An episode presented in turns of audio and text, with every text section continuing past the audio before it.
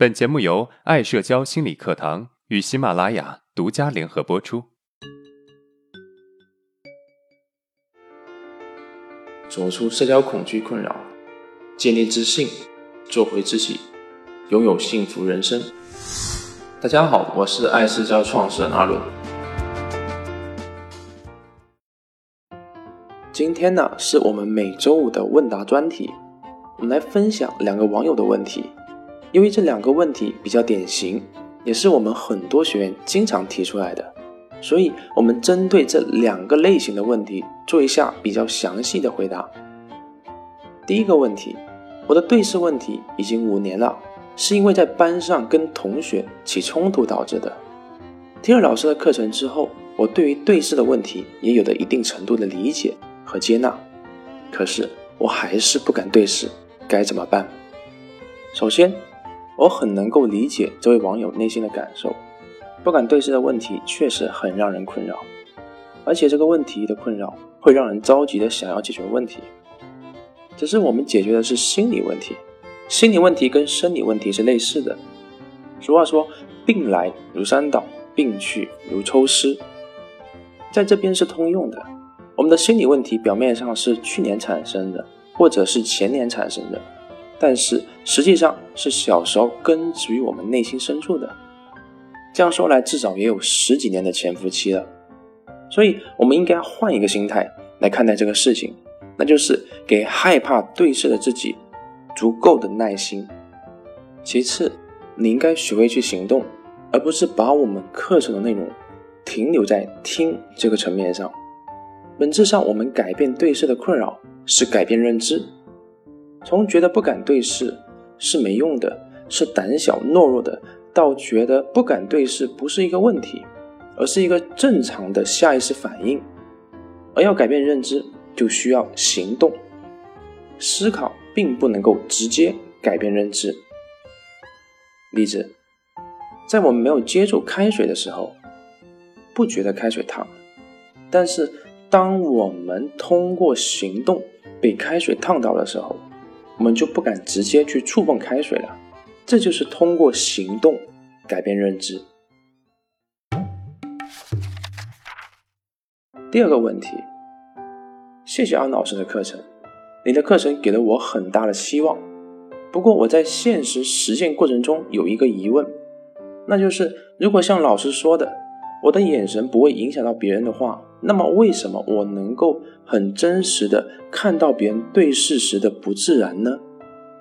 我们的课程告诉大家，你的症状影响不了别人，但是你却真实看到了你影响对方。这个时候，我们需要从三个维度来看这个问题。第一个维度，你是否过度的去关注别人的紧张不自然呢？也许你的紧张也让对方有点紧张了，但是这个紧张真的影响了。对方的情绪了吗？其实我们在没有对视问题之前啊，根本就不会在意别人是否有对视紧张。不在意不代表没有发生过。那么为什么我们却在意的呢？其实啊，是因为你的敏感而导致过分关注罢了。第二个维度，就算对方表现的有点紧张不自然，并不一定有你那么在乎这个表现。也许只是下意识的反应，并没有去在意他。这一点你可以在与对方反复交往过程中得到印证，因为他跟你相处都那么不自然，为什么会还继续跟你相处而不远离你呢？也许我们可以把它理解为对方根本就不那么在乎这些情绪。第三个维度，一般人看到别人紧张不自然，会有什么反应？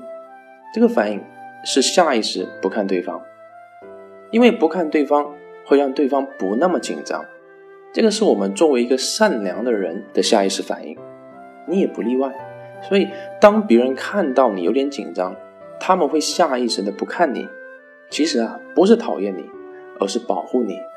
所以我们能够清楚的知道，其实我们的认知还是有很多局限性的，我们看到的、听到的都不一定是真的。既然不一定是真的，那么我们就让时间和现实的人际交流来给我们答案吧。接下来，我们来对这一周的内容做一下梳理。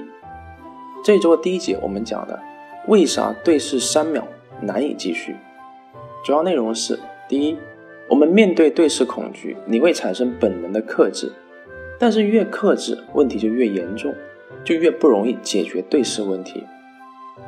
第二，我们的对视问题本质上是潜意识跟意识的冲突，潜意识代表的是真实的自己，自卑、胆小；意识代表的是想象中的自己。理想中的自己，自信、大胆、果敢，而潜意识的力量是远远大过意识，所以冲突的结果往往是自卑更加自卑，胆小就越加胆小。第三，解决对视的困扰主要两个方面：第一，学会接纳，接纳自己的真实状态，忽略理想的自己；第二，学会让眼神正常化，该看哪里就看哪里。不刻意不看，也不要刻意去看，哪怕对视出现逃避也没有关系，逃避之后可以接着去看，接纳会逃避眼神对视的自己。第二节课我们讲了三个步骤，快速解决害怕对视的困扰。主要内容是：第一，视线正常化。视线正常化是让我们的视线跟随着潜意识走，无视我们内心的害怕，该怎么看？就怎么看，专注于交流本身。第二，练习的心态，练习心态是以一种允许紧张的态度去面对对视，紧张的就低头，好点的就抬头。第三，无视尴尬做自己，无视尴尬做自己，指的是把我们在对视交流过程中的尴尬先放在一边，投入于交流，做好自己。第三节我们讲了。你的眼神已经出卖了你。主要内容是：第一，我们会觉得自己被看穿，以及觉得自己会影响他人，这是因为我们的敏感和自我否定导致的。